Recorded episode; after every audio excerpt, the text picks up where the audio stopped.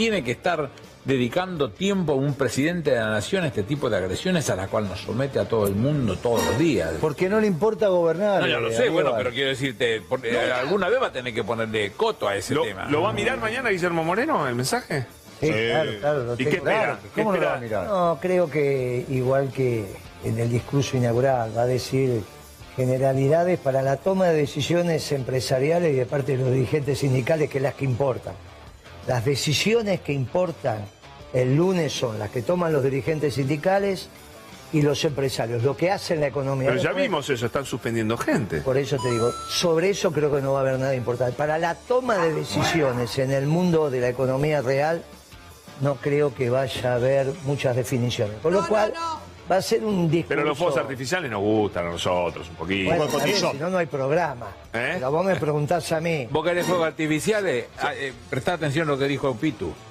Así se van a armar los fuegos artificiales, porque donde la greda van a van a contestar. contestar los compañeros. Hay compañeros ahí que le van a y contestar. eso se va a Hay poner algunos compañeros ahí sentados que tienen trayectoria, tienen historia y tienen lo que tienen que tener para contestarle. Yo creo que la contestar, contestación, ¿saben dónde está, Pitu? Que al otro día, la semana, en la semana entrante, tienen que bajarle el DNU.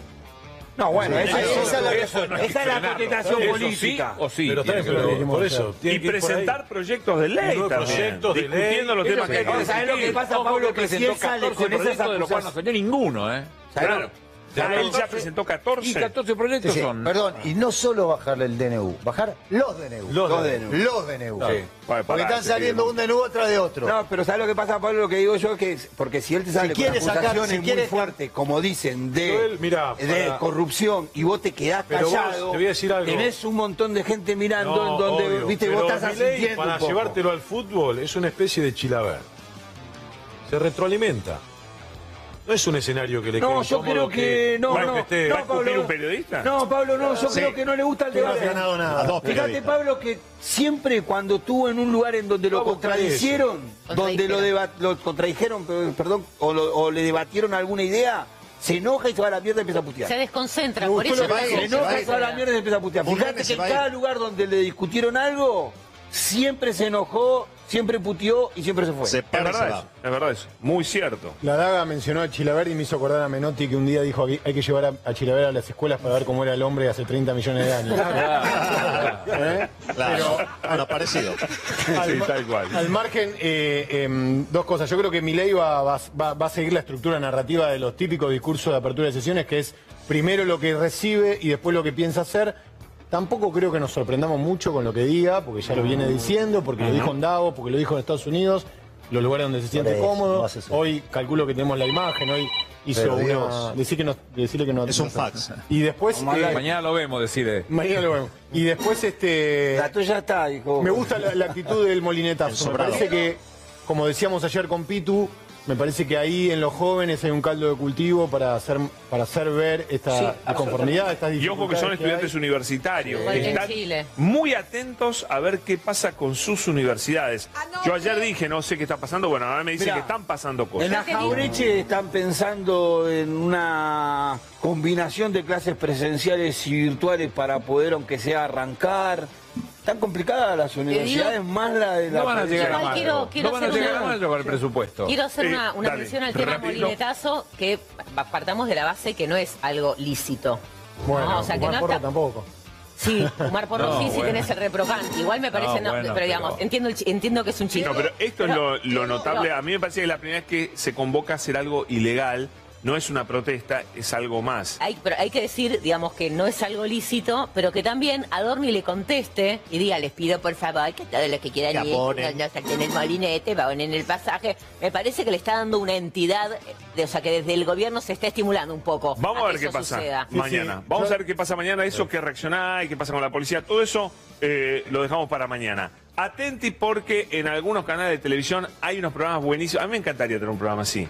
¿Cómo cuál? Invita gente a que te escuche a vos. Ah, ese Ah, está bueno. Está esa. muy bien. Es muy bueno, bueno. ¿no? Sí. Moreno hace algo parecido. Guarda no haga eso en la radio, Moreno, usted, ¿eh? Guillermo, cuídese, Invitar ¿eh? gente para que lo escuche a usted, ¿eh? Sí. Le pido por favor que no. Es algo muy de la muy bien el televisión. programa Aprenda de el, esto. el domingo. Sí, excelente Estuvo programa. muy bien, felicitaciones Aprenda- a Guillermo. Aprenda de Majul. Estuvo ¿eh? con Sergio Berni, ¿no? Escuche, aprenda de estoy Ma- con ya hablamos del programa de radio de él, ¿eh? Aprenda de Majul para que no le pase. A ver. A ver al maestro Majulga. Un momento duro para Majul. Se siguen revelando los invitados en La Nación Más. Roberto Kachanowski, buenas noches, dale. ¿Qué tal? En realidad, eh, a ver, esto es una ensalada fenomenal. El tema de la coparticipación. ¿Qué quiere decir esto? Que una provincia tiene que financiar a otras, ¿ok? Sí, Datos, mira, eh, mira Pablo esto, no sé si lo viste, son, eh, eh, son explosivos los datos, ¿eh? Pero- datos, Roberto, datos. Pero, sí, pará, pará, pará. Ah, Vamos. ah, no, no, pensé que me querías. ¿Qué es Ahí está, el agujero negro de las provincias, repasemos ese dato. Ah, no, no, no, pero primero te quiero mostrar otra cosa. Dale, dejás. sí, sí, cómo no. Diez segundos después. Entonces, ¿qué pasó? Ahora tenés el IVA en el 21 y ingresos brutos te lo volvieron a enchufar que reemplaza lucrativa. Perfecto. Roberto, muy agradecido, te agradezco. no, no me dejas terminar lo no, que no, sí, no, no, está perfecto porque tenemos que Sí, hacer un programa bueno. y hay muchos temas y te lo agradecemos igual. Bueno, Maca, Enseguidita tiene eh, Ay, ay, ay, ay, eso va a ser un problema realmente. Tweet de Roberto Kachanowski. Luis Majul, te comportaste como un verdadero maleducado. Desde que empezó la nota, no hiciste otra cosa que interrumpirme y apurarme. Si te gusta escucharte, no molestes a la gente. Hacemos solo el programa. Dos años antes, echábamos el combo, Sí, Roberto. porque si no me voy, no hay ningún problema. Pero siempre tenés algún problema. Mira, no te vayas a enojar. que- Pero eh, yo te, de- eh, falta para el programa. ¿Eh? Vamos a, vamos a. pero si te tenés que ir no hay ningún problema. No me- No. Si vos me pones en esa circunstancia. No, no, pero- yo te digo porque estoy acá hace 40 minutos. Y sí, pero todos, ¿Y vos es- pero todos tienen su turno acá. Es- es- Ah, bueno, está es- bien, está bien, No, es, bueno. no es el programa Roberto Ok, Cachanowski, es el programa. No, no, no. Ah, seguí con Fariña y yo me voy porque en casa están desesperándome, viste, así que te agradezco. Eh, está, está, estás No, en todo tu derecho. Acá, hay- acá agradezco, uno, pero- uno es libre. Entonces, si podés esperar unos minutitos más y después. no, pero habla tranquilo Fariña. No, yo te pido que Usted- espere. Es la tercera vez que te pido que espere. Si querés esperar. Habla tranquilo. habla tranquilo. Si querés esperar. ¡Ah, quiero hablar! Tranquilo, No, tranquilo, no hay problema. Te mando un abrazo grande. Feliz Felicidades. Navidad, Feliz ¿eh? Navidad para vos. Chao, ¿eh? hasta luego. Hasta luego. durísimo. Bueno, hay una historia ahí, ¿eh? No puede Bueno, ser. ¿para qué le invitan si sabe cómo se pone? Además, ese tipo, la verdad, un jodido Kachanowski. Quiere hablar cuando lo invitan. Ah, eso ¿Eh? es Se le No ocurre cada puede, cosa. ¿eh? Se le ocurren cada Claro, cosa. es mucho. Ese programa de Majul. ¿Le pasó a usted alguna vez esto? Con Majul. No, en gen- en- tuve discusiones, sí. ¿Te acordás que había uno que era insoportable, intratable? No me acuerdo. Intratable este programa. Pero cuando fui, les dije que hablaran de a uno y que no podía. Cuando yo terminaba la, la respuesta, ahí venía la repregunta. Si no, le dije, parece las discusiones con mi suegra. Y ahí Sí. hicimos Y la en una, en, una, No conviene. en una reunión de gabinete, ¿te pasó alguna vez que no te dejaron hablar? No creo. No había reunión de gabinete. no. No sé si Aníbal habrá estado en alguna. Yo no. No había. te No llamaban hacían, no hacían reunión gabinete. Néstor si nunca, nunca hizo hablar. reunión de gabinete y Cristina tampoco. ¡Nunca! No, no. Él siempre insistía en que era una discusión radial. Claro, uno con. Aníbal hizo alguna, una que me acuerdo cuando era ministro de producción, ¿no fue? Sí, sí, Hizo una memoria. reunión que encima se le armó un lío bárbaro. Estábamos todos ahí y 40 minutos tarde. Con lo cual, cuando entramos todos, miramos el reloj y dije, Aníbal, dejate No, de yo tarde no. A, a cual- a cualquiera le puede decir, a mí no. Hoy es un día de. Esa discusión, esa reunión, tuvimos una discusión un poquito acalorada porque vos defendías una papelera que estaba haciendo un dolor de cabeza bastante importante y yo me opuse como jefe de gabinete y ahí terminó. Así que no es lo que No, no, pero esa fue otra. Ah, entonces hizo más de una. Yo cómo no iba a defender una papelera de los trabajadores, era obvio. Y yo también, en tanto y en cuanto se pueda defender. Cuando no se puede defender. Y se defendió y Son rápidos, plata y después Sí. pasó lo que pasó, pero ya no conmigo. Cocodrilo que se duerme es cartera, Si no, amigo. con, si no con otro, ¿no? Mientras yo estuve, ganó plata, funcionó y la gente que estaba en la calle dejó de estar. Ahora seguimos, señores, porque hoy todo bien y apareció la rata. ¿De qué rata hablaba Jorge Macri después, no? Rata Blanca. Es una ironía. Eh, Estuvo bien. es una ironía. Estuvo muy rápido. Vamos a ver qué pasó, pero eh, escuchen bien lo que dijo Jorge Macri después de que asesinaron a esa pobre rata. Pobre. La verdad, el destino de la rata es horrible. Es ¿no? Sí. Muy cruel. Depende bueno, de qué rata. Bueno, vamos a ver por eso. Dale. Nido de ratas. La TV que no los alimenta. Una rata atacó al primo del gato. Pésima experiencia para Jorgito en su primera visita a la ciudad. ¿Por qué se hace hoy? Porque hemos verificado hechos ilegales. ¿Qué pasó?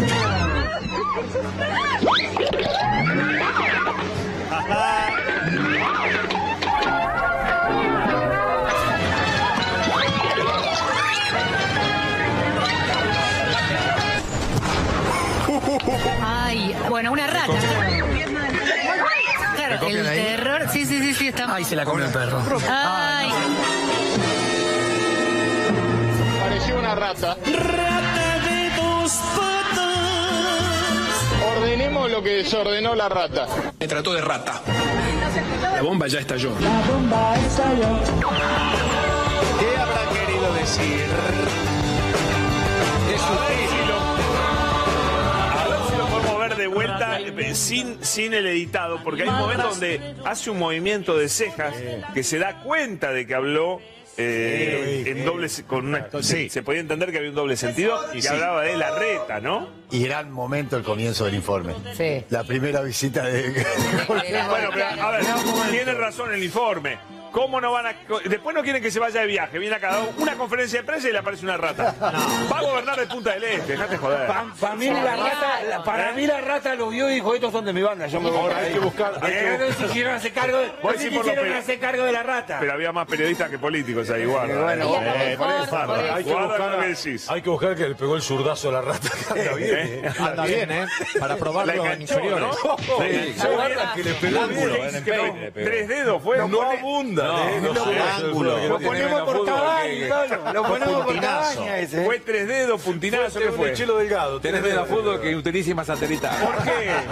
Porque ¿cómo fue el zurdazo ese? No, no, le Porque entre dedos es así, eh, es así, no es así. Ahí le dio Ah, cordonazo, le dio cordonazo. No, No, le pegó, le pegó de empeine. Le pegó, Cordonazo, cordonazo. Le pegó, bien pleno, pleno, lleno. La verdad que ratas eh, hay en toda la ciudad, no, no, Eh, en toda la ciudad del ¿en mundo. No, pero quiero decir que de todos modos eh, de- sirve para ejemplificar un poco que la ciudad de Buenos Aires realmente está pasando por un momento de higiene Pésimo. tirando para Terrible. tirando a negativa, Lo de los ¿no? mosquitos. ¿Eh? Bueno, por eso. No, pero los moquitos no es por. eh, No es por no higiene, no es por fumigar, no es a la No, no le no, pasaba no, no, esto. no, esto fue No, por lo una que sí inundación. pasa Hugo, que no, hay, no, por no. ejemplo, fumigar. lo que sí Sí, pasa que, por no. ejemplo, hay rama de la tormenta, no la que la esta, la anterior todavía. En ¿Hay que algunos levantarla? lugares. Todavía Sí. están las Eh, ramas. Todavía hay Eso ramas es, en algunos lugares de la ciudad, pero no de la última, Si hay, de la algo, anterior. si hay algo que Macri, que Jorge Macri no le puede achacar a la reta que no laburaba o que se rascaba el higo. Era una máquina de laburar. Después era una máquina de hacer el mal también. Pero Tenía laburaba. todos los negocios armaditos negocio, tenía pero todo el bueno. negocio armado, todo lo que ya sabemos. El, lo laburaba. el pavimento de la avenida de mi casa lo levantaron como Le sostuvo 700 veces en una, damos Estás la exagerando. lo siguiente. Como jardinero era bueno, como piletero era un desastre. Exactamente. La cabeza en esa pileta que hacía. Eso sí. Como jardinero, como director general de espacios públicos puede funcionar. el pibe. Es que la ciudad de. Buenos Aires es eso. La ciudad de Buenos Aires es un lugar en donde vos lo que tenés que hacer es mantener el servicio más o menos andando. Recolectar, y te va a funcionar. Ahora, cuando vos te Bueno. hagas- eh, el salto de la ciudad, por eso los que saltan de la ciudad a, a gobernar el país se la Después no ponen, le van. se la sí, ponen no en la pera. Señores, hoy es 29, año bisiesto, ¿no es cierto? Sí, Sí, hoy, hoy es Y sí, 29, 29 de febrero. Pero de todos modos, panelista Moreno, Aníbal, yo tranquilo siempre. Vino Hoy no. Marra. Hoy no. Vino Marra también. Hoy no estoy tranquilo, estoy un poquito nervioso. Porque hoy nos visita, señores. ¿Quién? Santiago Cunio, la presentación. ¡Vamos! Santiago Junio, vamos con todo, señoras y señores. Vamos a disfrutar. Mírenla. Aquí finaliza el horario de protección al menor. Llegó Santiago Cunio, el hombre de las metáforas difíciles. No la sienten porque ya la tienen adentro. Y no la sienten. Estamos hablando de comida, ¿verdad? Yo no. Porque esto no es un gobierno de argentinos, es un gobierno de ocupación anglófilo, masón y sionista. Ahí nos está cacheteando con la cultura, mamita, El ¿eh? que me quiera correr con que lo votaron al 55% de los argentinos, que me chupe la... está buenísimo. Yo le digo a mi ley, te lo digo a vos, mirándote acá la carita, forro. Vení y decímelo de frente. ¿Por qué no me contestás a mí la con... madre en vez de a Lali Espósito. ¿Te dan los huevos pajero impotente? Es literal, no es metafórico. Entonces yo te pregunto, energúmeno, hijo de Macri, Sorete, hijo de Macri. Pagaste con una diputación para que no abra la boca y no cuente esto que estoy contando yo. Sorete, hijo de Macri. No se te paraba la ch... Entonces la pregunta es, si tenés tanto problema con la expósito, ¿por qué no contás un poco de tu vida personal con las mujeres, Sorete? Yo te conozco más que nadie, basura. Es como un vómito de los dioses. Te aumentó el Estado Nacional, te devaluó, te rompió el orto con el tipo de cambio, te está aspirando los dólares del colchón, boludo, y de la caja de seguridad. Como no consiguen dólares en el extranjero, generaron esta artificial situación para que tengas que liquidar los dólares la clase media que tienen canutado, boludo. Te están comprando el Banco Central tus dólares. Baratito te los está comprando, a mí, la 980. Baratito te lo está comprando. Cuando terminen de aspirar todos los dólares de la clase media, porque vos tenés que seguir pagando tus obligaciones y no, ya no tenés con qué, liquides tus ahorros, va a haber un cartel que diga bienvenido a la pobreza. Estúpido. Esto es un hijo de Macri. Dictador. Si tenés los huevos, mi ley, la c tu madre malparido, firma el estado de sitio y vas a ver cuánto durás la que te parió. Es una música, es algo impresionante. Es poesía, es verdad, es Pablo Neruda. Sí, para mí es Neruda. Bueno, está Santiago Cunio, sí señor, Sí, está la acá. que lo parió, Vamos, bienvenido. todavía. Bienvenido, Santiago. Muchas Te gracias. invito, te invito Un placer. allá a la banqueta. Ven- Venite con nosotros. Un placer. Gracias por venir. ¿eh? Vamos a disfrutar, Este, Bueno, ahí viene. Ah, va a saludar, muy bien. Saludos. Bien. ¿Tiene amigos? ¿Tiene amigos acá? Varios. ¿Sí? Vamos. Tiene de todo, tiene de todo. Sí, amigo, ¿es verdad que Alberto Grande Cuba. pone las manos en el fuego solo por él? Solo por él. ¿Cómo? Pero es una cosa que están todos locos acá. ¿Sabés por qué es eso? Que ¿Sabés por qué es Alberto eso? Fernández dijo, solo pongo la mano en el fuego por mí. No ¿Sabés me por no qué es eso? Es una cosa de loco. Dice, eso es porque está seguro. ¿De qué? A ver, tome asiento, tranquilo. Una Moreno, cosa de loco. espere un poquito. Pero Espere. querido, me lo acaban de mandar en otro canal. una Ahora lo cosa de vamos a loco. comentar, no sea malo, no sea malo. Señores, Santiago Cunio aquí con la nosotros. puta madre. Ay, perdón. ¿Pasó? Uy, uy, Decorado, no, decorado. ahí está, el decorado, es así, no pasa nada. Santiago, te pido por ¿Cómo favor. no?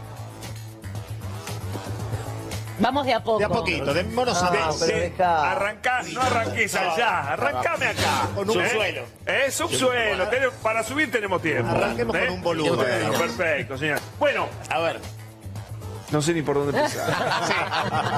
¿querés que te explique lo impotente? Eso No, no, No, no. Vos tenés una historia con Javier Milei. Claro, dijiste, lo, te Yo conozco demasiado. ¿Lo conoces mucho? ¿Desde cuándo lo conoces? ¿Vos dijiste que lo habías inventado a Milei también? El primer lugar Guarda que yo también em- empujé un poquito hace años, pero bueno, Sí. qué sé yo. Si yo les impotente y voy a empujar, ya No. de ustedes. Cada uno como puede. Entré solo yo, viste, de entrada. Bueno, Sí, vamos. entraste, A ver. ¿cómo es la historia tuya La historia es así. Y le pido si me arriman un libro que traje para darle de Ah. ¿Trajiste un libro para nosotros? que- Sí, sí, pero... Pero no leemos acá. Expli- Nah, bueno, No tiene un sabemos. escrito adentro. Tiene la coparticipación. Lo voy a buscar. Dale, allá. Resulta ser que este muchacho llega en el momento que yo empiezo a confrontar con Mauricio Macri y me doy cuenta que existía un grupo de economistas de derecha liberal que criticaban a Macri. Sí. Entonces dije, vengan, siéntense, todos nuestros motivos para odiar a Macri están expuestos en los suyos. ¿no? Porque era raro, era una rara avis, un economista liberal que decía que lo de Macri era una mierda. Sí, sobre todo Marcos Peña le pegaba. No, en general él decía que era amigo de Schwarzenegger hasta que un día dijo, es un hijo de puta. Lo dijo al aire. Ah, ¿De, de Sturzenegger? Sí, sí. Es un hijo de puta. Eso no, me- no me acordaba. Otra- A ver, todo lo que está pasando hoy, él lo narró en mi programa. Dijo qué iba a pasar con el ajuste, cuáles eran las consecuencias del ajuste. Y yo le incentivé a ir cada vez más profundo, a ver hasta dónde la diferencia. La diferencia terminó ¿Sexto siendo... año, 2016? No, no, antes. No, no, antes. No, pero sí. Arranca, no, no, antes de estar conmigo. Cuando empieza a decir estas cosas, estamos hablando 2017, 2000, Claro. fines de 2016, 2017. Pero él empieza conmigo mucho antes, viniendo como invitado, porque me lo presenta, si me, me prestas un libro, Sí, cómo no. Acá está, Democracia confederal. Confederal. Listo. Me lo presenta Diego Giacomini, que es mi amigo. Y es quien hace el epílogo de mi libro. Y era íntimo amigo de él. Somos dos personas que él no puede discutir. ¿Por qué? Porque lo conocemos demasiado. Al extremo. Pero que tuviste relación fuera de cámara con Le pedía una confianza que yo le doy. Nosotros todos tenemos paneles multitudinarios. Yo en mi programa tengo 10, 12 invitados por programa. Cuando él se hizo habitué, empezó a pedirme un café. O charlar en bambalina, en el vestuario, en algún lado. Y contarme cosas y decía, bueno, este chico. Yo lo dije ayer en un reportaje que si no fuera porque está conduciendo y destruyendo la Argentina, es un pibe que te da lástima. Y cuando te cuenta, te da más lástima. Cuando te cuenta su historia. Si fuera tu vecino, lo ayudás. Pero vos que decís que, no, que, eh, que él no puede discutir con vos porque tenés demasiada información, Demasiada como que le daría que él- miedo que lo expongas. Sí, claro. sí. A ver, Ay, pues empecé a contar entonces.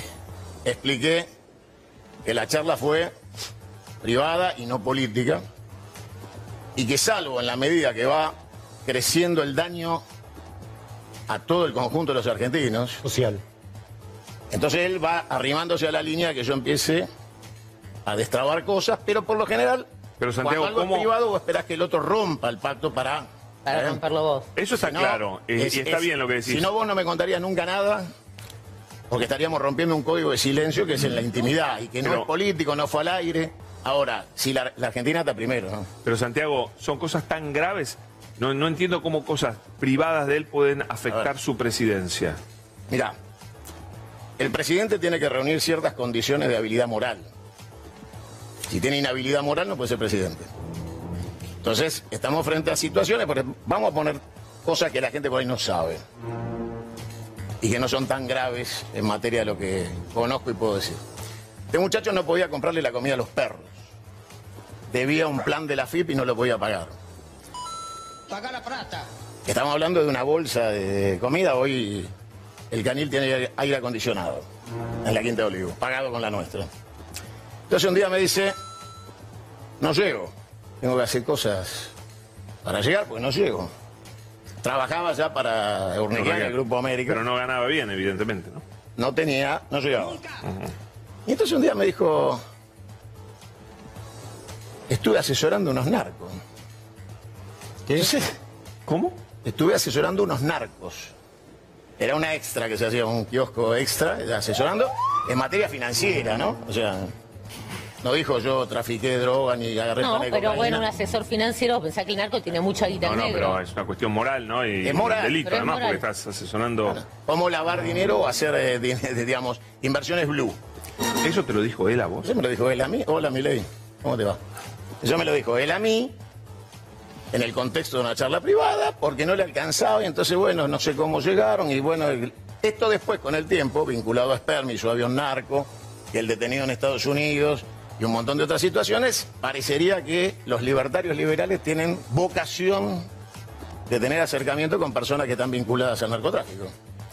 Entonces yo digo, hay inhabilidad moral y sí, alguien que asesoró económicamente, Nunca lo había según escuchado sus en mi propias vida, ¿eh? versiones, dichas a mí, Es muy fuerte. de que juntó una moneda para pagar la comida a los perros, asesorando a unos narcos que le habían preguntado cómo se hacía en la Argentina para manejar ciertos negocios, bueno, el resto es mucho peor que esto. Esto es lo que yo les puedo contar hoy. No podía pagar la comida a los perros y asesoró a unos narcos. Listo. Eso dicho por él. Eso dicho por él a mí. No por otra persona. Él a mí. ¿Y Giacomini qué pensaba de eso? Giacomini con el tiempo habló o se filtró una conversación de, de Diego donde él hablaba de los vínculos de este espacio con carteles mexicanos. Cuando lo, le hicieron la cámara oculta en Inglaterra. Con lo cual, no hay mucho que escape a la lógica de que estos muchachos... Bueno, una, una vez dijo que Al Capone era un héroe. ¿Se acuerdan? Lo dijo. ¿Ah? Bueno, Eso lo dijo públicamente. eso fue público. Tiene correlato con la charla privada. ¿no? Hay un correlato. Si, si es un héroe Al Capone, en esta faceta yo diría que Al Capone se equivocó de país. Si hubiera estado vivo hoy en la Argentina con un blanqueo con mi ley, podría estar viviendo en Puerto Madero. Y ¿Vos que... estuviste con él en algún acercamiento peronista de Milei? Yo lo llevé al acto de Hugo Moyano, la 9 de julio. De acuerdo. Lo arrimé, fervorosamente desesperado por saludar a Hugo, porque él veía alguna de estas locuras de meterse en política y la veía a través, eh, digamos, nuestros programas son muy militantes, con lo cual empezó a mimetizarse. No sé si ustedes tienen las imágenes cuando bailó con el bombo con el Tula mi programa. ¿Eh? O sea, festejamos con él. Vos estabas aquí, sí. Ah, porque yo seguía el programa, él tenía la primera hora y nosotros con Charlie teníamos la segunda. Y una pregunta, Eran ¿lo dos saludó? programas de economía juntos. Claro. ¿Lo saludó a Moyano con la misma carita de alegría que lo saludó a Donald Trump? Que era la cara que ponía él cuando saludaba a alguien importante. Este que ustedes ven hoy no es ni cerca el de aquellos tiempos. Nada. Este está loco y desquiciado, está Y en absolutamente. ese momento como... Para, para que, para que termine, para, para, para, que termine y después. En este momento está mesiánico. Ya está ido de la raya de la lógica, se fue de la raya de la lógica. Pero él se moría de ganas de conocerlo a Hugo Moyano, lo admiraba. Sí, claro. Es Cholulo. Pero a ver, si escuchás lo que dijo ese día conmigo, habló de la revolución del parque. Porque habíamos hablado dos horas antes de la revolución del parque. Nada más. ¿De qué parque? ¿Eh? La de los radicales. Ah, 1890, la revolución del parque, de Leandro Alem. Sí, sí, sí. Esto, eh, Plaza La Aristóbulo del Valle. ¿Eh? Leandro Alén, Aristóbulo del Valle. Por supuesto. El general Pero él odiaba a los radicales. Los Campos. Los Gaspar Campos. Campos, General. Luis María Campos. ¿Él odiaba a los radicales ya? ¿Cómo odiar a los No, radicales? sí, eh, los Campos eran radicales. No, pero Milei, digo. No, no, él no- en ese momento. Milei no tiene un odio visceral a los radicales. No, sé si en, En esa ese época lo tenía porque es más, cambió Pero la tanto. revolución del parque es una revolución radical. Radical. No, ya sé, pero estoy preguntando si él ya era odiador. es un radicalismo que él no conocía. contando- Es un radicalismo que él no conoce. Bueno, un radicalismo radical. Es un radicalismo que él no sabe ni El. Alfonsín acá, Ha acá. cambiado tanto, porque ahora lo odia Moyano. A ver, lo único que no cambió es el matrix de su locura personal. Y insisto, es un chico, eh, vamos a definirlo con este título, si tuviéramos que hacer una bajada para tapa del diario, eh, sería el acosador acosado. Sufrió bullying, sufrió con el padre, sufrió situación de desprecio. Bueno, todo eso hoy se invierte en la situación y es él quien desprecia a la sociedad en su conjunto, casi como una venganza personal, porque le faltó terapia, voluntad de superarlo, algún psiquiatra que no le recomendara cosas que le generan impotencia, entonces generó odio social. Y ese odio lo descarga de la peor manera, que es lo que está haciendo. Lo está haciendo a diario. ¿O no? Entonces, en esa etapa él era Él no es feliz. cercano Un al- minuto, ¿eh? ¿Cómo? Ni ahora tampoco. En este instante ese chabón no es feliz. Se los aclaro, no es que disfruta lo que... No puede disfrutar, tiene un bloqueo. ¿Y qué propósito tiene entonces? Mira, yo creo que él cumple casi como Mauricio Macri el sueño de la venganza con el padre. ¿no? O sea, esto, esto de él, el yo le voy a mostrar a mi papá. ¿ah? Bueno, está en la misma situación. Es, es otro loco en otra dimensión de iguales características que generan la empatía asociativa. Pero es- yo lo veo diferente a Macri igual, ¿eh? Esta Sí, locura no tiene vi. una frialdad distinta, tiene un, pero en esencia son exactamente lo mismo. Son chicos Pero él está mucho describiendo cuando Franco estaba vivo. Sí, sí, claro. Ahora ya vos tenés otro, otro Mauricio porque Franco falleció. Sí, claro. Entonces él es, es correcto lo que está diciendo cuando los dos padres eh, estaban vivos. El padre lo maltrató, su narrativa era sobre esa situación chorro, es dolorosa, no es para festejarla. A ver, yo no festejo el- ni el bullying ni el maltrato paterno de chico. Pero el Lo que bullying- digo es que caracterizó la, No, además, la- la él te situación. contó que tuvo bullying cuando en el colegio. Tuvo bullying en su casa, en el colegio. A ver, él llegó a decir... mezcla de bullying y grooming. ¿eh? Bullying y grooming. Sí, y bowling, todo. ¿Cómo? sufrió. Bowling, Si se está hablando de abuso. Sí, sí. Sí, sí, estoy de acuerdo. El Ah, abusador abusado. Pero lo que estoy tratando de caracterizar para que se entienda es. El personaje hoy descarga, pero no es feliz. No es un tipo que en este momento está disfrutando la Siente vida. que está haciendo justicia y, y está realizado. No está pleno, no es un tipo pleno. A ver, eh, todos, creo que los que estamos acá en alguna medida, algunos hemos conocido a Carlos Menem en la intimidad, y era un tipo que disfrutaba el poder. ¿Podés estar a favor o en contra de Menem? Pero paso si había poder- alguien que disfrutaba el poder, Ha, era disfrut- Menem. ha disfrutado durante el tiempo del poder también, no solo A lo el poder. bestia. disfrutaba. Dualde lo sufría y lo dijo. Sufro el poder. ¿Eh? Me lo dijo a mí también, en privado. Bueno, este no es un muchacho que disfruta el poder. Es un muchacho que llegó al poder, pero tiene un vacío personal. Ese vacío personal lo lleva, por ejemplo, a caracterizar como un éxito la bajada inflacionaria que significa el aumento de la pobreza, la desnutrición, la falta de insumos para hospitales. Él cree que la baja de, la- de los índices de balance contra el desastre humanitario que está generando es casi una venganza contra la sociedad. ¿no? O sea, la justificación es el balance. El Joker. Pero nada más. El rey es odio puro. compartís que él no puede ver a los demás. Él solo se ve a él y su conflicto. Claro, él es el epicentro de sí mismo, no puede salir de ahí y no puede salir del escenario de encierro de un grupo mesiánico que lo encerró y lo tiene cau- cautivo como si fuera una secta. No, no puede salir de ahí. no ¿Quiénes puede- son esos? Bueno, hay, hay dos gurúes, su hermana, eh, el perro que conoció en el Coliseo. Eh, bueno, es, es una situación de El perro que conoció en el coliseo, no sé, Claro. ¿alguien sabe? No. Él conoció a Conan siendo gladiador, señores. ¿Cómo? Ah, en el No, no coliseo, se me cae, pensé que era el teatro coliseo. Él conoció a Conan. Eso te lo contó él. Sí, claro. En otra Él vida, conoció fue. a Conan siendo gladiador en el Coliseo. O sea, en Con- otra vida. Hace él, dos mil años. Tiene un estado religioso era el león. confuso. La mañana dice que se convirtió al judaísmo, a la tarde es católico, a la noche de rezarle al Buda y después dice que cree en la reencarnación, cosa que no cree en ninguna religión. Bueno, en este esquema él dice que hace dos mil años atrás estuvo en el Coliseo con Conan. Conan le dijo, siendo un león, Ah, no nos peleemos ahora porque nos vamos a necesitar dentro de dos mil años. Bueno, listo. Por eso es la imagen del león Por eso de la otra vida. no, eso, eso fue por culpa mía. Eh, La imagen de la foto con la hermana en el Coliseo es porque él quiere mostrar que ahí estuvo hace dos mil años. O con- sea, volvió a donde todo empezó. Claro, exactamente. ¿Y la imagen del león la El león invitaste fue vos? porque yo dije en un programa, estábamos parados los dos, y yo cerrando el programa, por ahí vos quise, ¿te acordás? Porque vos venías muy seguido, estabas. Dije, tenemos que sublevarnos al macrismo y hay que hacerlo conducidos por un león. Porque si un rebaño de ovejas es conducido por un león, se comportan como leones. Y una manada de leones conducidos por una oveja, se comportan como ovejas. Le quedó grabado. Todo letra tuya lo de Eh, Milei. está- es todo letra está tuya. grabado. A ver, mira. ¿por Pero es verdad no- que eso calcado lo, lo ha repetido hasta la 40 tarde. veces. ¿Por qué no puede negar nuestra relación? Porque hay cientos de miles de horas de televisión. O sea, es muy simple. O sea, si, si quiere negarlo, ¿Pero qué iba todos los días? venía todos los días. Era tira diaria. ¿Le pagabas? ¿Eh? ¿Le pagabas? No, no. Él venía porque se sentía cómodo, empezó a sentirse cómodo en los medios. Y después hubo un, ep- un episodio con Ornequian, que me invita a un almuerzo, que genera el presidente del Banco Provincia, hoy, ocupando un Franco, Franco. Guillermo Franco. Donde la charla tran- transitaba el camino de lo disruptivo que yo era y me decía... Con Eurnequian. Con Urnequian me decía, si yo tuviera hoy el canal, usted estaría 24 horas en el aire. Ah, mira. Mi respuesta fue, no, no pensamos igual, creo que duraríamos dos horas. No, A las dos horas me raja. claro. Yo trabajo para la corona británica, yo soy nacionalista argentino, está muy difícil. No, no veo que mi discurso encaje en América en ese momento con él, ¿no?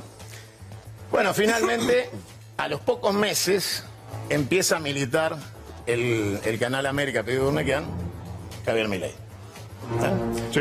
Entonces, estaba claro que había una búsqueda del personaje que ellos necesitaban para militar algunos intereses. Para pelearse con Macri. El almuerzo conmigo fracasó. Eh, y no me quiero olvidar de preguntarle a Franco por televisión si sabe algo del elefante blanco de Avellaneda. Epa. Ese edificio grandote que está en Avellaneda. Sí, apenas- Hipólito Yrigoyen. Un edificio que tiene cientos y Ese cientos se, de departamentos. se había vendido hace un año y pico atrás. Sí, me gustaría preguntarle a Guillermo Franco si se acuerda quién era el, el inmobiliario que había conseguido en el Banco Provincia. Que haga memoria. El que- inmobiliario no que había conseguido qué. Sí, ¿no? Para solucionar Es el un edificio incomprensiblemente grande. El elefante blanco de Avellaneda. Bueno, Estás queriendo decir algo, ¿no? No, le- le la recuerdo agarraron, ¿no? Franco. La agarraron. No, no, no la agarraron. Yo conozco la historia. Quedó algo volando ahí. Bueno, ahí tenés, mirá, mejor que él, imposible. ¿Estoy equivocado? No, no. Listo. Vamos a buscar entonces los papeles del elefante blanco de Avellaneda para Franco. En este contexto, yo lo que les planteo ¿Algún es... quilombo más vas a armar? No. No, no, pero a ver. Me parece que el quilombo que tenemos a nivel nacional amerita que empecemos a contestar con la fuerza que ellos nos agreden. El nivel de violencia de este gobierno es supremo. Yo estoy convencido y estoy juntando firmas para el juicio político con el doctor Barcesar que está escribiendo la acusación y que la única salida que tiene la Argentina es un juicio político inmediato a este presidente, el llamado a elecciones y la normalización. Ahí ya, ya presentaron una en Rosario, Sí, sí, eh, por suerte. Diana Gendel, de Dora Barranco y alguien más que no, no, que no recuerdo. El nuestro está ya juntando firmas Pero más la- que firman necesitan los votos, ¿o no? Mira, yo, yo creo que vos- Vos condiciones- necesitas no acusar, necesitas acusar para que los, Claro. teniendo el número necesario, que es la mitad más uno, puedas acusar. Necesitas a todos los radicales, necesitas a todos los. Yo creo que para poder comenzar- habiendo transitado la experiencia de juntar 380 mil firmas para el juicio político a Macri, cosa que hicimos en el 2017. En aquel momento no había contexto político, todos creen que negociando se podía acomodar. Yo creo que hoy... El tercero es Carlos Rosansky. Carlos Rosansky. Hoy... yo Ah, creo fue que la- el sí, de sí, La. Plata. Creo que hoy la sociedad está más madura en saber que no hay que esperar cuatro años como se esperó con Macri, porque las consecuencias son las que están a la vista. Y creo que esto se gana en la calle. Que es inevitable un paro general por tiempo indeterminado, por lo menos lo que pienso yo. Que la CGT debe convocar a ese paro general por tiempo indeterminado. Más después de lo que vamos a vivir dentro de algunas horas, mañana a las 21. ¿Sabes algo? Disparates, esperen. Esperen disparates. ¿Es información? Sí, esperen disparates. ¿Pero de qué tipo? Digamos- Económicos. Disparates económicos. ¿Va a anunciar la dolarización? ¿Va a anunciar No, creo que van hacia la canasta de monedas con la excusa de poder imponer la dolarización vía canasta de Bueno, monedas. pero tiene que contar con las manos desde el Congreso Sí, para claro. eso. Pero por eso digo disparate. Va a insultar al Congreso que le necesita pedir los votos para poder aplicar. a ver, lo y que va a que- y- y nosotros no tenemos una compañera, un compañero que lo remande a la. Y vos estarías, yo estaría, pasa. Olvidate. El, tema- el tema, el tema es, estamos en el Congreso que en donde Esper te apagó el micrófono.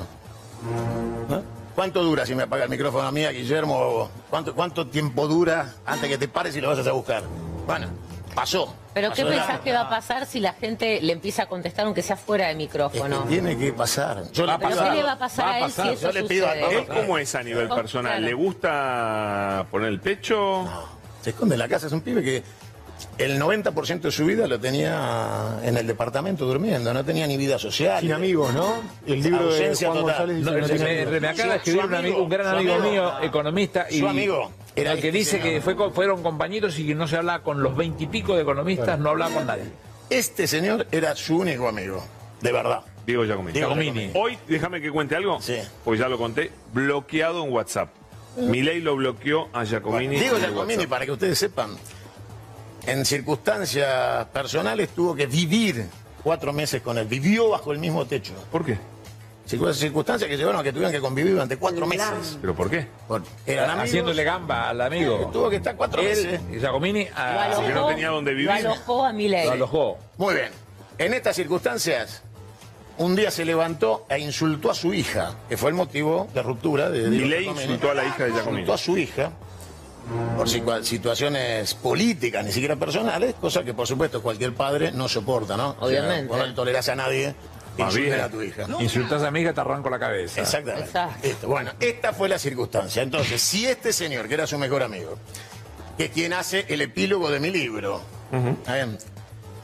es como que está este muchacho condenado al silencio con nosotros y yo le ofrezco todos los días que me conteste. ¿eh? Entonces, Hay algo que pasa. acá, hay algo que yo comprobé acá. que es verdad. Sí. Hay algo que comprobé. Cuando alguien postea en redes algún insulto de Cunio a Milei, no hay un solo troll de Milei Que lo insulte. Y la gente está impresionada. Lo puedes ver en Twitter. No hay nadie que se meta con Cunio. Vos decís que es por qué. porque sabe que está inhibido de confrontar con nosotros. Cuando Babi Echecopar le pregunta, ¿qué opinaba de mí? Dijo, no tengo una buena opinión, prefiero no hablar. Prefiero no hablar, bueno, yo prefiero que hables. O sea, te tiene miedo, básicamente. mucho, sí, pero yo lo que le pido es que si ustedes ponen el canal, que pongan dos sillas, que venga mi ley, que para Ni, mí no es ni mi loco presidente. vendría. No, no creo que Ni venga. loco vendría. Ah, pero bueno, Pero- pero vos decís digo, que él no es- Le ofrezco cualquier, en la Casa de Gobierno, si quiere, con Johnny Viale. Si se siente vos, Santiago- vos sos suicida, Me boludo. interesa te tu conocimiento, ¿eh? tu conocimiento personal, vos decís que no es un tipo con coraje. No, pero para nada. Él está escondido atrás de una fachada de intereses que no son propios. El otro día alguien me decía, ¿qué opinás del cruce con Trump? Conozco muy bien la historia de Trump en Nueva York y su, su relación con Macri, padre, etcétera. Acá la, eh, Moreno es un experto también. Bueno, y lo que yo les puedo decir es que Trump desprecia a este personaje por varios motivos. Primero, Trump es casi el representante del sueño americano. La rubia de Playboy, el dinero, eh, se cayó, se fundió, se levantó, el nacionalista americano del centro blanco de Estados Unidos. Y le aparece este cachivache que nunca tuvo una calecita, porque la choca. Nunca manejó un kiosco, nunca pagó un sueldo, nunca pagó un impuesto, jamás tuvo experiencia empresarial ni comercial, de ningún tipo. Es verdad. No tiene hijos, con lo cual todas las decisiones cagan a los nuestros, porque él no tiene descendencia. No tiene relación afectiva permanente, porque no la puede tener, por su inhibición personal para establecer relaciones permanentes de tipo familiar. Con lo cual, Donald Trump ve un vago. un asalariado pobre de Urnequian. Salvo que si le preguntan, che, ¿qué hiciste en tu vida? Diga, yo era panelista en el programa de Cunio. ¿no? Y eso lo, lo enaltece. Lo levanta. Entonces, realmente no tiene nada para mostrar desde el punto de vista personal. Y desde lo que tiene que ver con la política, Trump es un nacionalista americano. Que venga un tipo que le diga, hagan de mí lo que quieran, te regalo la Argentina, solo necesito que me arreglen los números, el resto, que se mueran los argentinos, no me interesa nada. Partí y dividí la Argentina, como diría el rabino Berman, quédate con lo que quieras, yo quiero estar de vacaciones. Es el plan. El plan es entregar a la Argentina, decir que bajó la inflación, aunque mueran 40 millones de argentinos, hablar de estabilidad macroeconómica, sobre el sufrimiento, el hambre, la desnutrición, el cierre de la fábrica, de la pyme, de, de to- de los medios, y ese es su objetivo. Es un Menem trucho. ¿Se entiende? O sea, es un Así le, Menem dice, el- trucho. así le dice Jorge Asís. Ah, Es un Menem trucho, no es otra cosa. Es una impresión de Gostanián en la Casa de la Moneda, un Menem trucho. Quiero hablar un poquito, no sé si quieren preguntar algo de política, pero yo te quiero preguntar esto. Cuando te ves eh, diciendo las palabrotas que, que usás, este, que te, quedan muy bien, hay que decir que las, Ah, sí. las usás muy Sos bien. un gran puteador. Sos un gran puteador, no hay ninguna duda. ¿Te arrepentís un poquito a veces o no? No, a ver, el espacio que yo creé cuando me fui de Crónica, que es Canal 22, hoy estoy en Extra también militando el canal, lo hago en distintas etapas y facetas. Cuando yo puteo, lo hago rompiendo cualquier tipo de puente que uno pueda volver a soldar. ¿no? Entonces yo digo, señores, hasta acá llegamos, acá rompo. Reconstruir, Cristina dijo que con seis meses alcanza para reconstruir, ¿no? Bueno, tiene que haber voluntad Eh, de a los partes. seis meses... Prescribe, eh, prescribe. prescribe todo, dijo. sí. tiene que haber acá. voluntad de partes y tiene que haber objetivos comunes. Si no, rompí. Esa honestidad con la gente es la que me permitió sobrevivir, salir del medio analógico hacia el medio digital. Mi vigencia hace seis años que me fui de, de crónica es haber establecido un diálogo con la gente que la gente me reconoce en la calle todos los días. Entonces. ¿Y la puteada sirve? Mira, la, la puteada fue lo suficientemente disruptiva para que la gente entienda lo que te acabo de decir. Cuando rompo, rompo y no estoy buscando que me arreglen. Eh, que nadie me venga a decir, bueno, a partir de ahora baja dos cambios. Yo digo la verdad que siento, me banco solo y tengo la coherencia de volver a sentarme con la gente con el paso del tiempo del mismo lugar. Esté acertado o equivocado, yo no me muevo donde estoy. Entonces, ¿Y dónde estás parado hoy? Estoy parado esperando que el peronismo reaccione de una buena vez. A ver, ¿dónde están los gobernadores que se desengancharon de la elección nacional para salvarse el culo ellos y dejaron a Massa a tres puntos de ser presidente y no estaríamos sufriendo esta catástrofe? ¿A dónde mierda están? ¿Quién es el gobernador que se plantó? Un mamarracho de Chubut que de Cambiemos, un mamarracho. Es por esa falta de autonomía de los gobernadores que vos te, te autopercibís o te decís que sos más confederativo que republicano, ¿no? No, yo, a ver, mi planteo confederal está en el libro, le traje para todos. Creo que gracias a Dios se instaló la discusión confederal por fin, a partir de una locura, de un chico que ya está de viaje. No, le- de- de- iba a ser la revolución del petróleo, ya está de viaje en Israel, ya está, se le terminó la revolución del petróleo, lo llamaron. Un juez de primera instancia dijo, le doy la razón al Estado provincial y se dio por satisfecho. Y no es un amparo. Por no es, es que el juez dijo, páguele nación a la provincia y después seguimos discutiendo. El juez de primera instancia dijo, bueno, tienen razón. Vos con eso no cobrás. Entonces, ¿el tipo qué va a hacer ahora? Va a volver a refinanciar con más deuda. Va a volver a generar deuda sobre la deuda para poder... Es un ciclo interminable. Lo que yo propongo es que le devolvamos a las provincias sus autonomías plenas y a los municipios también. Bueno, pero devolvamos los recursos naturales le pertenecen, el 124 infines de la Constitución. Estoy, estoy totalmente de acuerdo, pero no se ejerce, Aníbal, vos lo sabés. El látigo y la chequera se ejerció del 83 para acá y no dio resultado. Llegamos a provincias fundidas. Néstor Kirchner dijo una vez que el que fundía una provincia tenía que ir preso. Bueno, no pasa. Fundieron Algún, de- provincias. algún derecho tenía, porque agarró una provincia fundida y la puso de arriba. Pero yo no discuto. Mira, a la luz de los acontecimientos, queda claro que esos cuatro años fueron por lejos los mejores cuatro años de identidad política.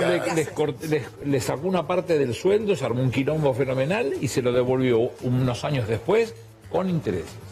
La guita que le sacó con intereses.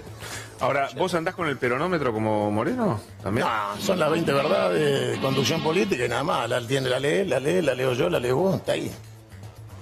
El peronómetro para mí es la urna que tienen secuestrada. Parece que el peronismo lo conduciera a la NUCE, ¿no? Las urnas están bien guardadas, sáquenlas, muchachos, pónganlo un domingo, que voten ¿Tenés, todos. ¿Tenés futuro candidato, alguien que Yo. creas que... con- ¿Eh? Yo. Vos. ¿Candidato a qué? Para el PJ. Si es que el PJ se digna abrir el espacio de elecciones y renovar el padrón.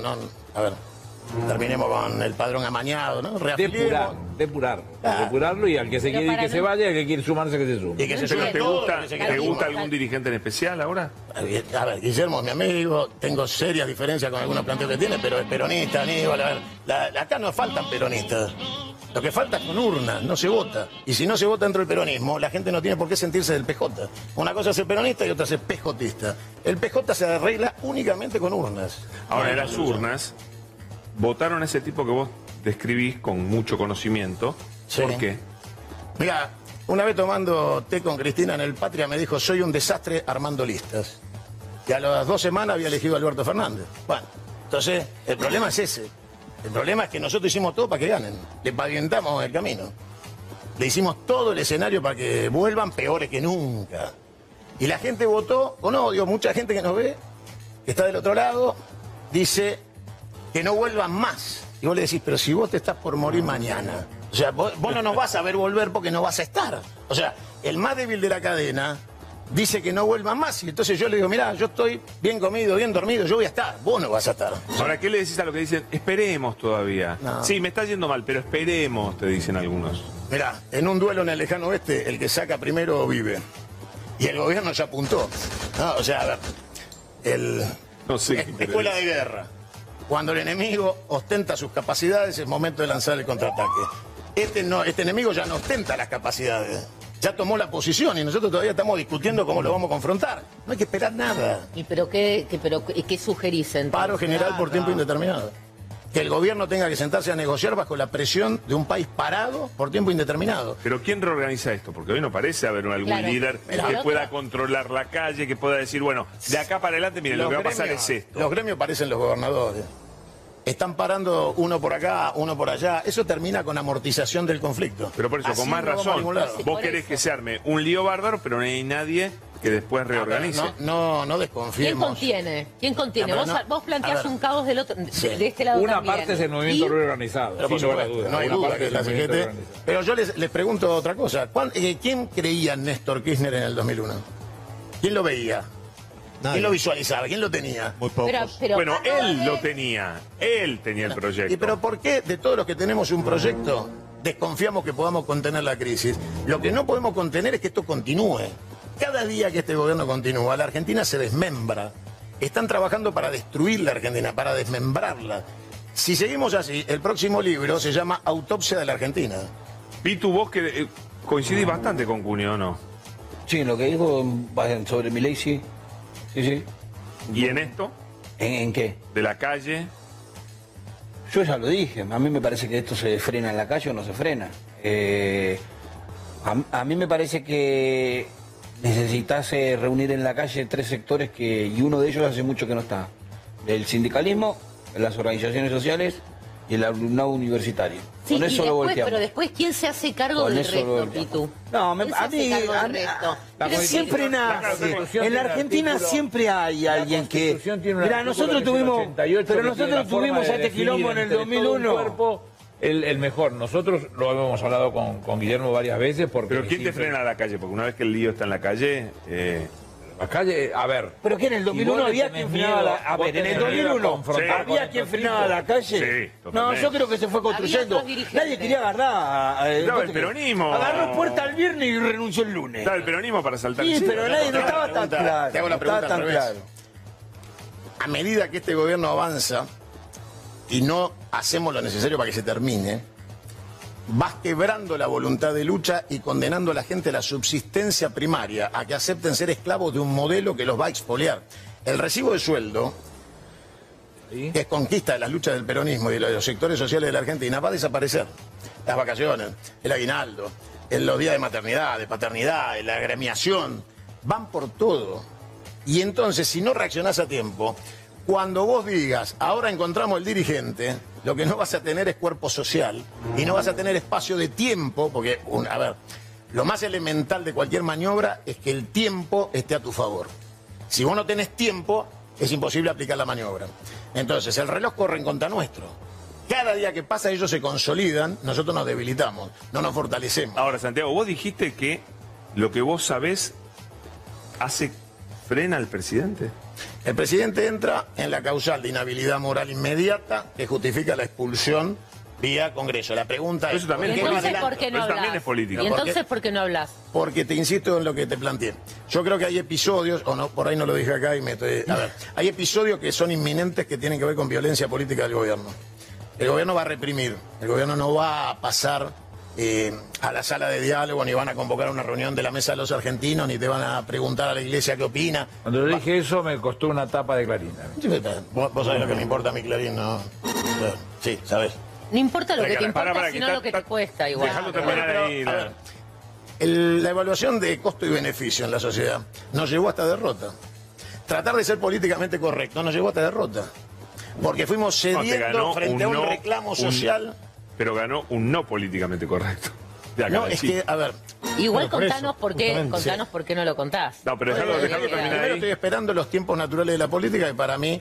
Cuando haya violencia, vos decís que lo contarías. La- No, no, la violencia va a proceder por motu propio en su error y en su locura a generar la situación social para su caída sin que yo tenga que contar. Pero si sobreviviera a esa situación, entonces me voy a ver obligado a romper cualquier pacto de silencio.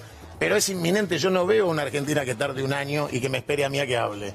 Esto está en- de manera inminente, yo les Sí, pregunto. sí, sí, yo coincido. Eh, Marzo, abril, perdón. Lo, eh, lo dice el presidente. Pero sí, claro. Dice que no sabe si pasa. Yo le pregunto, Sergio Massa, hace tres meses atrás, cuatro, invitado a los canales, paseando por los canales, dijo todo lo que iba a pasar y le dijeron que era una campaña Del miedo. del miedo. Pero Sergio Esperón al lado de este muchacho. por. Sergio Esperón al lado Pero no, de no este tengo tipo, por duda. La pregunta por qué no lo entendieron los que no acompañaron. Porque tenemos que hacerme a culpa. No todos jugaron para que gane Sergio. Los gobernadores jugaron la suya, los intendentes jugaron la suya. Recordemos que el impulso de la primera vuelta lo dejó siete puntos arriba. Faltaron, Sergio, sí. faltaron dos puntos y medio. Sí, 2.6. Moreno, te veo muy callado. ¿No, no querés decir nada de esto? En realidad, Acuño dijo recién que tenemos una relación de amistad, pero tenemos diferencias. Esas diferencias también implican la caracterización sobre masa, al cual eh, yo le valoro que haya puesto el cuerpo, le valoro también a Acuño que pone el cuerpo, pero la verdad que Rubinstein dijo, después que ganó mi ley, nosotros hubiésemos hecho lo mismo. Y no salió ¿Quién más a decir, No, mirá, ¿quién dijo? ¿eh? ¿Quién dijo eso? Rubinstein, el viceministro, el segundo Ah, de... sí. No, para, para, para, para. Está bien, yo te entiendo que lo haya dicho. bueno, no salió a decir que seguramente no. decía Para, esa para, cosa. para, para. Pero no salió a en el decir gobierno, que y él también. Lo que tiene que hacer Massa es salir a decir lo que dijo Rubinstein fue una burrada. No lo dijo. Todavía Se no tiene que en decir. público no que lo que dijo. En público no lo dijo, No, pero en eso. privado te En privada dijo eso. fue un error, pero no salió a decir que es una burrada. Porque no quiso hablar todavía. No, no, de la misma manera que habla en privado. Ante esa barbaridad que dijo Rubinstein, tuvo que, tendría que salir a decir. Porque si no, lo que dice él y lo que votamos en 100% el balotaje parecemos unos tarados. Entonces tendría que salir a decir, es imbécil lo que dijo que haríamos lo mismo que Milei, no tiene nada que ver con el peronismo. ¿No te cae bien Rubinstein? No, si es de Cambiemos. No, no, no importa si te cae bien o te cae mal. La boludez que tus dice con la que me cae lo que mal. te digo. Rubinstein tendría que usar tus zapatos. Entonces, lo que tenemos ahora es. Lo que Pará, tenemos no ahora la es- conmigo, ¿qué tengo que ver bueno, Lo que tenemos ahora es lo siguiente. Tenemos una diferencia de estrategia sobre qué hacer. Él piensa, y lo dije acá, Acá hay una diferencia sobre la calle, clara. no, no, sí, una- sobre estrategia, sobre Sí. qué hacer. Él piensa que el gobierno se está consolidando. Yo creo que el gobierno Está ya fracasó. Y que tenemos que aprovechar este tiempo. Yo valoro el libro que hizo porque auspicia el debate. Lo mismo que la carta de Cristina, que está mal el contenido, pero está bien la intención de incitar el debate. Entonces, el peronismo necesita, eso estuvo muy bueno, el peronismo necesita tiempo para organizarse, no el partido. Partido, yo creo que ya está, la estru- la- el, el estadio sos- eh, eh, partidocrático del peronismo, la- por suerte terminó. Viene la etapa movimentista, nos lleva tiempo, nos va a llevar 60 días más. Yo prefiero que mañana la cosa esté tranquila, de los molinetes, me parece divertido, pero no va a pasar una historia de violencia. Hay que apaciguar, hay que tranquilizar. Vos no querés que la gente salga a la No calle. yo que quede claro. próximo. Si sale, hay una sola instancia que la puede conducir y es el movimiento obrero organizado, como ya lo demostró. La política no puede conducir nada hoy porque todavía no está. Y el resto de los estamentos del peronismo todavía no se han terminado de organizar. Entonces, ¿Movimientos sociales no, Guille? No, no pueden, no, pueden. Los movimientos No. sociales, hoy lo que vos No llamás las volumen. organizaciones sociales, no están en condiciones de mover y conducir. Estamos hablando de conducir, no puede conducir a la clase media, a los empresarios. La CGT sí, porque tiene diálogo. El paro fue consensuado con el capital. Entonces la CGT ya movió y hay que esperar. Y le marcó al peronismo. Yo, eh, el martes, fuimos a una localidad, Pergamino. Acá estaba el secretario general de la CGT, acá estaba el secretario general de un sindicato muy importante. Juan. Y les mata. Eh, La CGT está ahora. No es la responsabilidad de la CGT conducir el país. Es integrar el movimiento. Claro, Necesitamos integrar el movimiento. Por lo menos son 45, 60 días, pasa marzo, abril. Y ahí tener un plan de gobierno, que ese libro se aporta a un plan de gobierno peronista. Y ahí estamos preparados. Ahí están las condiciones para que te hagas cargo cuando Dios quiera. Y parte de lo que dijo es cierto, porque este muchacho no está en condiciones de tomar decisiones. Por lo que él dijo, él acaba de decir asesoró a los narcos. Bueno, no, ya está, es causal. Es muy fácil de averiguar esto. Vamos con eso. Los edificios de Rosario. Vamos a algún country de por acá que vos vivís cerca. y ¿cómo? todo lo demás. No te meta conmigo. Bueno. No, no, no, vos no estás en ese country. Vos No, vivís cerca. Dejémoslo ahí. Pero entonces, no, pero ¿sabés qué Sin pasa? Es- nombres. Es, ¿Por qué sin nombre? Porque no- no si él agrega, está porque- hablando nombre, él está haciendo nombre todo el tiempo. Y está vivo. No tengamos miedo. No, Por hablar, si no es que algo, no pasa nada. justicia, Vos quedate tranquilo. acá. ¿eh? Ahora, ya está, ya está, ya pasó, pasó, Pero pasó, si pasó, ya está escuchando Pasó, los fiscales, si él está diciendo, no te aflija. Hay algo para. Entonces, termino. Vos sabés que si te llaman a declarar, tenés que una Claro, si es abogado, ya Pero lo dijo. Por eso tenés que ir fíjate a- si te adelante mío, un careo. No, te tienes que citar a vos más para fácil que- no la tiene porque a tienes que ver, citar a vos para que cuentes a ver si terminamos. porque Entonces hay un tema, hay un tema de tiempo.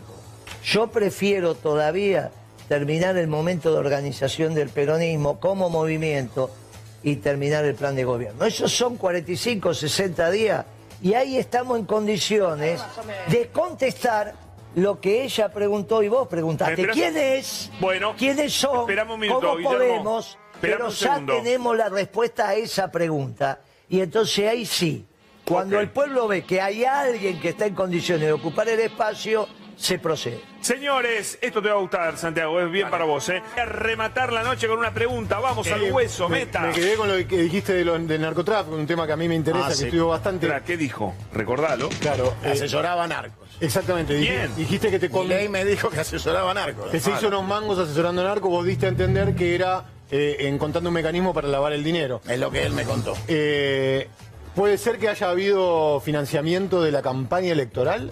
Eso sale y surge de la cámara que le hacen a Giacomini con claridad. El vínculo Sperm con el narco que le prestó el avión para hacer su campaña. Que está preso en Estados Está Unidos. preso en Estados Unidos. Un viaje de Milei a México, donde se ve con Slim y que después tiene algunas reuniones fuera de, de- de ese protocolo. Que esa reunión tiene una anécdota muy, muy simpática. Eh, porque le gritó a la pareja de Slim en el comedor de su casa. Perdón, ¿quién? ¿Quién? El loco psiquiátrico este le, le gritó a la, mu- entre comillas, no es la esposa, sino la mujer de Slim. La que Aclaremos estaba- que Slim es uno de los El hombres hijo del millonarios del mundo. multimillonario. No sé, el multimillonario. Ah, el grande, Hipermillonario. que ahora- Hipermillonario. Uno de los tipos más ricos del planeta. Sí, Le, le gritó porque dijo que la estaba interrumpiendo en su... No dijo ni una puteada acá. Para mí ahí se tiene Pero que espera, espera. escuchar. Pará, pará, que estamos mal, terminando. La, la, la- si podés retomar el, Sí. el- por qué el viaje a México a partir de la pregunta que te hago. El viaje a México tiene que ver con lo que dice Diego Giacomini de que existen vínculos con sectores del narcotráfico de México y entonces si vos tomás la declaración que me hace a mí en privado hace siete años atrás, lo vinculás con el post-sperm y su vínculo con el avión narco y el detenido en Estados Unidos, el viaje a México y la declaración de alguien que lo conoce también en materia de asesoramiento económico porque lo hacían juntos, que era eh, Giacomini, o sea que conoce perfectamente de qué se tratan los vínculos, yo te digo que Alcoyana, Alcoyana. ¿Estás hablando del presidente de la nación? Estoy hablando de Javier Milei, que para mí no es mi presidente, así que para mí sigue siendo el mismo ganso que venía a mi programa. Wow, qué muy, fuerte. Muy Eh, importante lo que acaba de decir Cuño. Obviamente el país va a tomar nota de esto. Ya, ya hay una Me parece que fue un programa tremendo en esto, así que te felicito. Tremendo, no. Lo que me Eh, a gustaría, todos. si me- si me dejas- sí, perdón. ¿Querés eh, rem- rematar? No, Porque quiero- ya, quiero tenemos que despedir. una puteada, conceptos. una puteada. No, no, no pidan puteadas. Che, están pidiendo Sí, puteadas. son- son, tremendos. Dos Buah. conceptos. madre, che. La primera y fundamental, unidad de acción y comando para confrontar con este gobierno, que es un gobierno de ocupación. Este no es un gobierno de argentinos, los patriotas estamos confrontando con un gobierno de ocupación. Tienen otros intereses, han venido a destruir la Argentina. Su gestualidad lo demuestra. Su gestualidad es clara. Vienen a destruir la Argentina, nuestros hábitos y costumbres, fundamentalmente los de la clase media como motor de desarrollo de la argentinidad, y lo hacen a mansalva, a cara descubierta, en grupo y en banda. Bueno, enfrentémoslo ya, porque cada día es tarde. Yo a Guillermo le digo, Guille, eh, la diferencia que tenemos es compatible. Yo digo que salgamos ya y vos decís que necesitas 60 días. Saliendo ya tenés tus 60 días. Si esperamos 60 días, pueden amortizar el conflicto y estamos fritos. Así que no es, la mía no es, eh, digamos, opuesta a la tuya, es compatible. No, tenemos, te- Salgamos ya, ya. también que ya terminamos, tenemos un problema serio. Salir ya y no saber cómo seguir es muy complicado vos, porque yo, no es, él, estamos no, es, no, es, no, no es conducir, no. Guille. Porque ¿sabe qué pasa? Tenés Massa. Massa Sí. puso el cuerpo y salió con ese idiota de, de, de, de Rubí, ¿Sabés te- quién estaría? diciendo que iba a hacer lo ¿Sabés mismo que de Dejate Massa? de joder con Vos, salir Guille, no hacer. Vos serías funcionario de Massa, ¿Sabés qué pasa? No estaríamos en es esto. una estupidez. No sería estás No tengas duda, Rubinstein, no. Vos ¿Eh? estás repitiendo el Yo sería 19. funcionario y, y Rubinstein no estaría ahí. Eh. Pensando Pero, así, ¿Sabe ¿no? qué pasa? Estamos re- está repitiendo el 19. Primero ganemos, después vemos. No. No, no. Ahora hay que saber qué hacer. Y de- en ahí. 60 días estamos en condiciones. Echémoslo a estos. Eso es- y el último que Dale, dejamos ahí. Sí. Bueno, lo último, dale. Vamos, por favor, a profundizar el debate en la Argentina. Yo tengo una propuesta que es la Confederación. Si hay otra, pongan en la mesa urgente. Francia va por la quinta república. Cada vez que la necesitan, la cambian. La Argentina necesita un cambio profundo, una reforma de la Constitución, una discusión mucho más profunda que tener gobernadores alcahuete que esconden la cabeza abajo de la tierra por un cheque y una coparticipación miserable que es el robo a sus propios pueblos y a sus propias provincias. Devolvámosle el orgullo de Juan Manuel de Rosas a la, a la lucha confederal y terminemos con los traidores portugueses. Santiago, gracias. ¿eh? Santiago Cuño con nosotros. ¿eh? Lo aplaudimos. Por la duda no pedimos más aclaración, no tenemos más tiempo, ¿eh? No tenemos más tiempo. acabó la que se daba. Gracias. La- los que querían que- escucharlo putear, bueno, No pudimos. capaz que viene otro día y Su putea. programa, miren, miren extra y Canal 22. Ahí putea. Señores, gracias por todo, gracias a ustedes también. Ah, gracias qué- qué muchachos. panelazo. Gran programa, gra- gracias Eh, a todos. qué producción. Señores, me voy.